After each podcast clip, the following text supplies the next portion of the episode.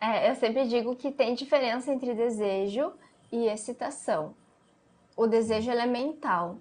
Eu tenho desejo por um objeto. Por exemplo, a mulher que está caminhando na calçada e vê uma, uma bolsa na vitrine, ela tem desejo pela bolsa porque ela viu a bolsa.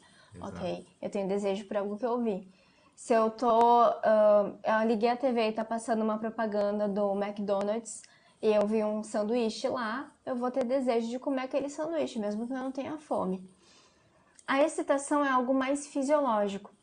Por exemplo, a mulher, ela tem todo o ciclo menstrual dela e ela tem um período fértil. E o período fértil dura 5, 3 dias, dependendo da mulher. Então, dentro de um mês, ela vai ter excitação 5 ou 3 dias, dentro de um mês, entendeu? Então, assim, isso significa que no resto do mês ela não vai querer o parceiro, que no resto do mês ela não vai ter desejo, que no resto do mês ela não vai uh, ter, ter tesão? Sim, ela vai, não tem nada a ver. O desejo é uma coisa fisiológica, ou seja, eu tenho uma energia fisiológica, uma necessidade fisiológica que eu tenho que suprir. Então eu vou lá e eu vou suprir. Pouco importa se é com uma pessoa, se é com um brinquedo, se é com a minha imaginação, pouco importa. É uma necessidade fisiológica, como a fome. Quando tu tem fome, tu não escolhe se tu vai comer hambúrguer ou arroz e feijão. Tu vai comer o que tiver, né? E a excitação é isso. E a excitação da mulher, ela geralmente dura um pouco menos do que a do homem. Mas o desejo da mulher não é dependente dessa excitação. Ela pode desejar todos os outros dias, independente da excitação, e ter tanto tesão quanto no momento da excitação. Então são coisas uhum. diferentes. Então, Até assim, aquele. O desejo bem estimulado, ele vai levar à excitação. Então, Exatamente. a pessoa que, que, deseja, a pessoa que brinca, a pessoa que erotiza, ela vai se excitar. De um jeito, de outro, mas ela tem que poder desejar. Isso aí. Então, aquele papo de que, ah, eu não quero porque eu não tô no meu período, no momento. Isso é balela, né? Isso é balela. Isso não é uma desculpa que, que é totalmente, digamos assim, confiável, né? Porque tem muita coisa envolvida no desejo sexual que não depende desse período fértil aí, que não depende dessa excitação necessariamente. E daí as pessoas dizem, ah, eu não quero porque eu sou mulher, porque eu tenho, né, tenho todo esse período, tenho todas essas mudanças. Não é por isso. Né? Não é por isso. Tem a ver com a forma como tu entende que é sexo, tem a ver com o que te erotiza, o que, que tu, qual é o teu fetiche, como essa relação está. Porque se tu tiver um relacionamento legal, tu vai ter desejo por esse homem, porque tu vai querer também agradá-lo e tu vai querer estar perto de uma pessoa que te faz bem. Mas se a pessoa te faz mal, naturalmente tu vai querer se afastar dela. Então a relação é uma opção nesses momentos, né? Então tem um, um combo de coisas que a gente tem que parar para ver o que está acontecendo. Por que, que eu não sinto desejo nesse momento por essa pessoa? É sempre muita coisa envolvida nisso. Quando o relacionamento não tem sexo, então a gente vê que às vezes tem conflitos, às vezes tem uma dificuldade de se erotizar, uma incompatibilidade sexual, então são muito, muitos pontos. Então não é algo, digamos, tão simples assim, mas também não é algo muito complexo que não dê para a gente ajustar. Uhum. Aí a gente uhum. fala dessa parte de, de, de, de amizades, de companheirismo, que é importantíssimo, só que tem outro lado também. Às vezes, dentro de um relacionamento, a gente tem duas pessoas que são só amigos, não são amantes. Né? Que é aquela questão de ter dificuldade de se erotizar por causa disso, de se excitar.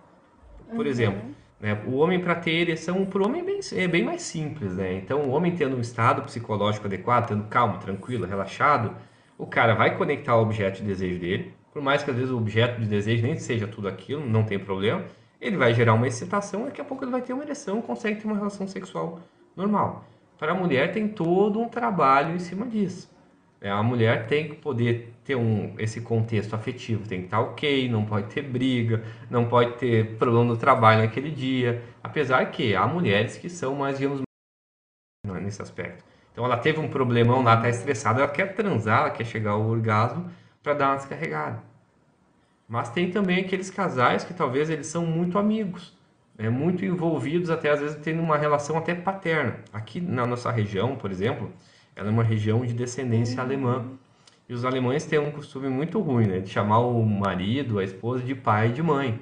Só que essa palavra tem um significado a nível mental. Como é que tu vai transar com a tua mãe, com o teu pai? Então, até em terapia de Exatamente. casal, a gente tenta abolir essa palavra. Então, para de chamar o teu marido de pai, porque isso não vai dar certo, vai bugar o sistema.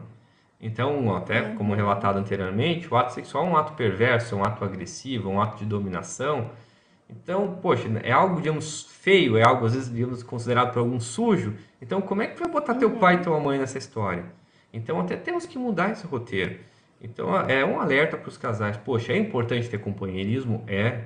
É fundamental dentro de um relacionamento saudável. Ter um companheirismo, ter uma cumplicidade, ter um vínculo de amizade muito grande com o parceiro, com a parceira mas também a gente tem que cuidar para não ficar só que poder erotizar o relacionamento. E geralmente os relacionamentos chegam nesse, nessa fase de uh, algo mais familiar do que erótico. E daí eu tô falando de relacionamentos que começaram com erotismo e foram perdendo, tá? Uh, geralmente eles perdem o erotismo quando o casal começa a focar em resolver problemas. O casal fica o tempo inteiro só resolvendo problemas, um atrás do outro. Então a comunicação é: quanto é que deu a conta de luz? Vamos comprar uma casa? Vamos comprar o carro? Quanto deu a parcela de tal compra? Ah, e o nosso filho vai para qual escola? A comunicação deles começa a, a se resumir a isso, a resolver empresa, né? conflitos familiares. Não tem leveza. Eu sempre digo, não há como um casal ter uma boa relação sexual em um relacionamento pesado. O relacionamento tem que ser leve e tem que ter diversão, tem que ter piada, tem que ter risada. Eu pergunto para os meus pacientes, qual foi a última vez que tu deu uma gargalhada conversando com teu parceiro? Qual foi a última vez que isso aconteceu? Isso é crucial para que a relação sexual depois seja boa e aconteça de forma natural né? Então as pessoas ficam o tempo inteiro resolvendo problemas e daí naturalmente acontecem muitos relacionamentos que um toma a frente e o outro se torna mais submisso. Então aquele que toma a frente começa a fazer um papel de pai daquele que está submisso e daí já se perde de novo a relação. Exato. Então, às vezes inverte uh... os papéis, né? A mulher se torna o homem do relacionamento também. E daí com isso ela fica sobrecarregada emocionalmente, ela passa né, a não admirar esse homem, e daí com isso, não admirando, ela não tem desejo sexual por esse parceiro, e começa toda uma bola de neve. Por sua vez, o homem se sente mais acomodado, também tem menos desejo, já que a mulher passou a ser a mãe dele nessa relação. Uhum. E daqui a pouco né, a gente tem uma ruptura nesse relacionamento. É, e daí geralmente a ruptura, digamos assim, a separação, né? Ela só acontece depois que um dos parceiros começa a sentir desejo por outras pessoas. E, e aí ele se dá conta, por que, que pelo meu marido eu não sinto isso? Por que, que pela minha esposa eu não sinto isso e pelo outro eu sinto? Daí ele começa a, come a, a tentar justificar a falta de desejo. Uhum. Né? E geralmente a justificativa também vem distorcida. Ela é do tipo assim: ah, mas a gente nem se amava tanto assim. Ah, mas o início foi complicado, eu me casei por causa da minha família. Ou eu me casei porque ele quis, eu não queria tanto. Daí a pessoa começa a construir uma justificativa e não olha para a dinâmica do relacionamento que ela construiu. E aí entra o Ricardo nessa história, né? E às vezes é interessantíssimo que o Ricardo ele se torna a solução do relacionamento. Uhum. Porque daí a parceira passa a ser desejada por outro homem, no caso dos homens, claro. Então passa a ser desejada por outro homem e o cara começa a querer buscar o relacionamento dele de volta. Sim. Então a gente vê que em muitas, muitos relacionamentos o outro se torna uma solução. O amante ou a amante às vezes é uma forma de alertar o relacionamento e às vezes, assim, até uma forma daquele, daquela pessoa que está no relacionamento alertar o outro: Poxa, olha para mim, né? me, me, deseja, né? vamos tentar lutar. Então, às vezes, assim, tem casais que a gente sabe que só se resolve no susto. né, no impacto. Infelizmente precisam de, desse tapa na cara para poder querer resolver. Só que o tapa geralmente, na cara geralmente machuca muito, né? É, e geralmente são casais em que um não fala muito. Uhum. Então ele vai guardando as coisas, vai alimentando, vai elaborando, e daí ele vai lá e, e comete o, o adultério né? Uhum. Sem que o outro se dê conta e o outro acorda assim, tipo, opa, o que que tá acontecendo? Esse é um lado. E o outro lado também é quando o parceiro fala: Olha, não tá dando certo, eu não tô gostando, eu tô infeliz, né? A pessoa fala, ela, ela deixa claro, mas o parceiro acha que ele tá casada há tanto tempo, então não é uhum. isso que vai destruir o casamento, ele não precisa se preocupar. E daí ele acaba não dando bola, não se importando para o que a outra pessoa está dizendo. Né? Então esse é outro, o outro lado, assim, muitos relacionamentos que chegam para mim em terapia de casal é porque o parceiro decidiu que não era tão importante assim o que o outro estava falando. E daí é quando o outro foi lá e fez, ele entendeu que realmente era sério o problema. É, hoje cada vez mais as pessoas trocam de relacionamento assim como trocam de celular. Então, até as pessoas têm menos, talvez, vontade ou até mesmo disposição de querer tentar consertar um relacionamento. Só que quando tu tá há muito tempo com uma pessoa, às vezes é um, um casal que tá há anos, tem que tentar por todas as vias ajustar esse relacionamento. Então, ah, poxa, o outro tá te pedindo, o outro tá mostrando descontentamento com alguma coisa, vamos tentar resolver. Afinal, é a tua vida, a tua felicidade. Se tu tá num relacionamento e a outra parte não tá feliz, com certeza você também não tá feliz. Uhum. Então é a sua felicidade. Ah, e se é para ficar os dois infelizes, sem fazer movimento, daí realmente é melhor às vezes separar. Uhum. Daí vão ficar naquela lenga-lenga, infelizes, vão talvez criar filhos dentro de um relacionamento onde os dois estão infelizes, vão passar essa referência péssima para os filhos. Então, poxa, tem que se comunicar. E como a gente disse inicialmente, um dos grandes problemas é essa falta de, de comunicação. Tanto comunicação quanto o relacionamento afetivo, de convívio e até mesmo quanto ao relacionamento sexual. A grande questão é, os casais ficam deixando muito para debaixo do tapete os problemas. Que daí entra aquele seu perfil lá evitativo. Uhum. Né? Então, ah, vou deixando aqui, vou, vou fazendo de conta que eu não vejo e vamos levando. Vamos vendo até onde dá. Só que chega um momento que o tapete está já com tá uma onda, você está caindo por cima e já não consegue mais dar conta. Uhum. Então tem que resolver por mais que seja desconfortável.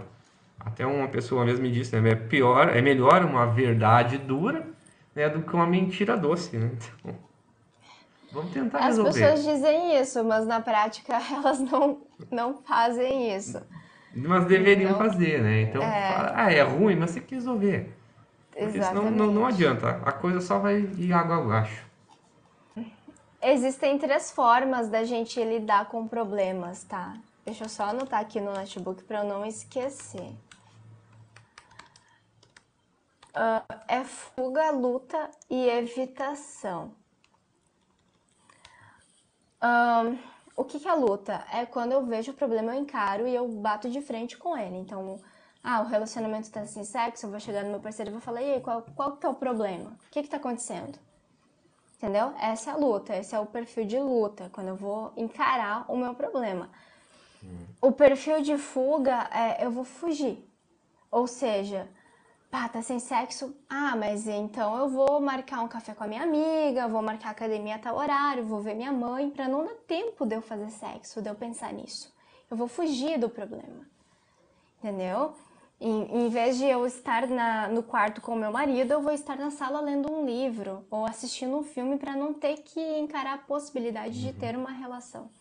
Esse é e tem um perfil de evitação. Qual é a diferença do evitação para fuga, tá? O evitativo finge que não tem problema.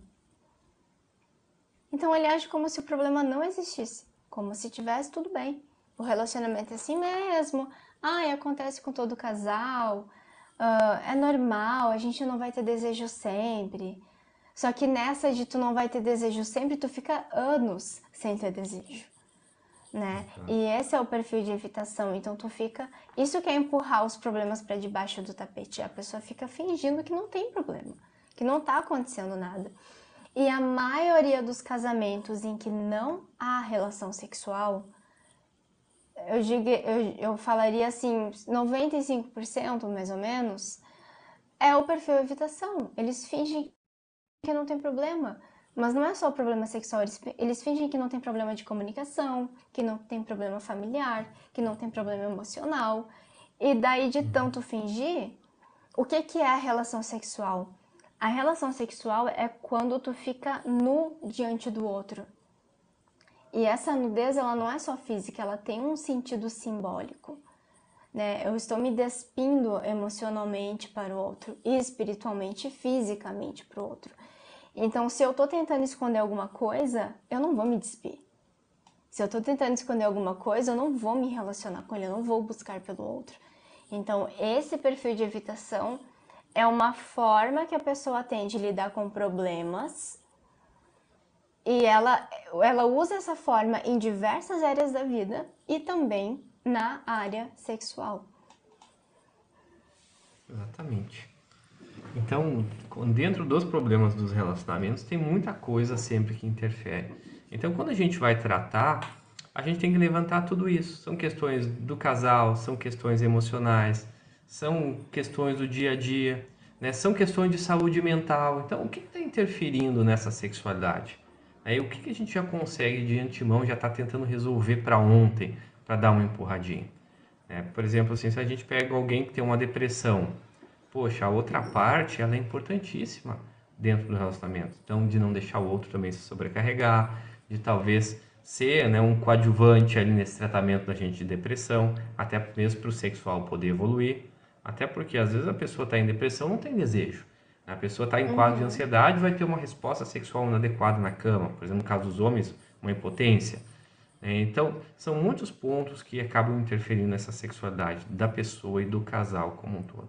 E a gente tem que ter um olhar mais amplo dentro da terapia sexual e até mesmo dentro da terapia de casal. Exatamente. E cada casal traz a sua própria mochila nas costas, né? Então a gente tem que olhar, porque às vezes, na maioria das vezes, o problema é da relação que foi construída, ou seja, é responsabilidade dos dois. E tem algumas vezes em que alguém trouxe um trauma do passado, um problema emocional para o relacionamento e colocou ali. Né? Também tem essa opção. E daí o, o, parceiro, por algum motivo, se identificou com isso e aceitou esse, esse relacionamento nesse formato. Mas, de qualquer forma, uh, a terapia ela vai fazer sentido para a pessoa que está vivendo isso, porque a gente vai conseguir esquadrinhar qual foi o caminho que ela fez até chegar ali. E qual é o caminho de volta né? Para onde ela vai depois que ela sair dali? Porque não adianta tu dizer para a pessoa, olha, tu errou aqui, aqui, aqui. E, e a pessoa sabe onde ela errou, mas ela não sabe o que, para onde ela vai depois. O que fazer? Né? O que eu faço a partir de agora? Porque às vezes eu fazia qualquer coisa que ela já fez. Porque às vezes já começou tudo errado, começou de um jeito errado, o jeito de se relacionar. Então às vezes a pessoa tem que aprender do zero a se relacionar. Assim como tem casais que têm que aprender do zero a se relacionar sexualmente. Uhum. É muito comum a gente pegar casais que não sabem transar. Casais que têm questões sexuais ali básicas, do, do básico, e não sabem como fazer. Ah, não sabe como fazer um sexo oral, tem, tem tabus, tem preconceitos. Então, são muitos os pontos.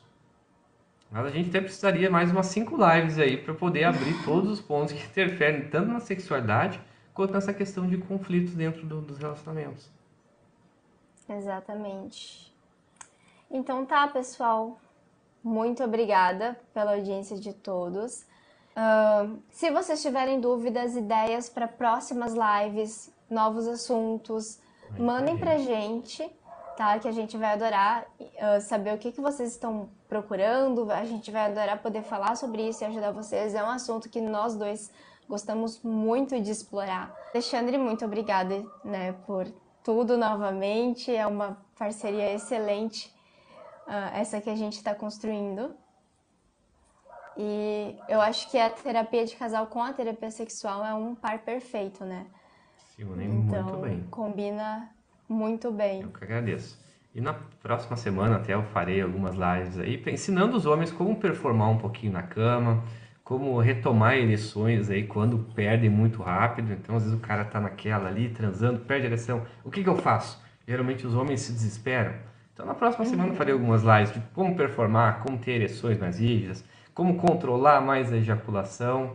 Então, os homens Excelente. podem me seguir, os que forem interessados, que teremos boas dicas ali para facilitar a vida deles. E beneficiar as mulheres com isso, né? Com certeza, as mulheres agradecem. Certo? Então foi um prazer, Victoria. Muito obrigada. E agradeço a todos que também ficaram nos assistindo por aqui.